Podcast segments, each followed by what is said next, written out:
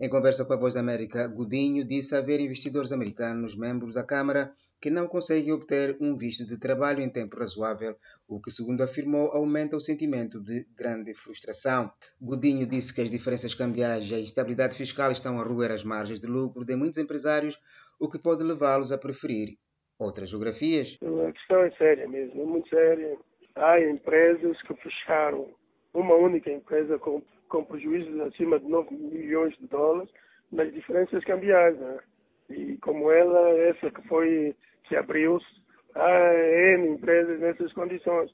Por exemplo, 9 milhões de dólares até pode ser a margem de lucro. Quando, quando tu vais para uma determinada geografia e acabas, acabas tendo esse prejuízo dessa magnitude que corroem a tua margem de lucro, depois não estás a fazer nada, né? Quando há mercados que te podem dar lucros muito mais chorudos. Planifica-se os investimentos, planifica-se exatamente uh, os, os, resultados que se esperam. Leva-se em conta todos os impostos que têm que ser pagos. E de um momento para o outro esses impostos são agravados. No meio, porque não há salário para a função pública, então qual é o único meio? É agravar os impostos.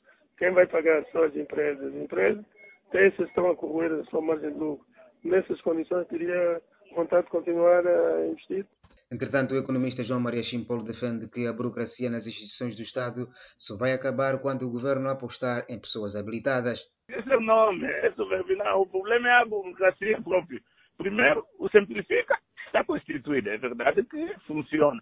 Mas a pessoa que faz funcionar o simplifica é o problema. O problema não é o método, não é a ferramenta, o problema é a pessoa.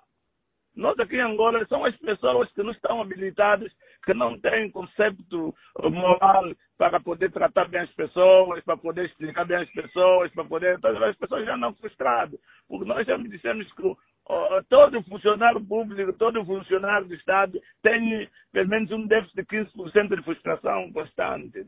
Então, altera esse déficit de frustração constante, traz todas essas anomalias. Uma das coisas estão bem claras ele complica ainda mais. Vinassi Rodrigues, Voz da América.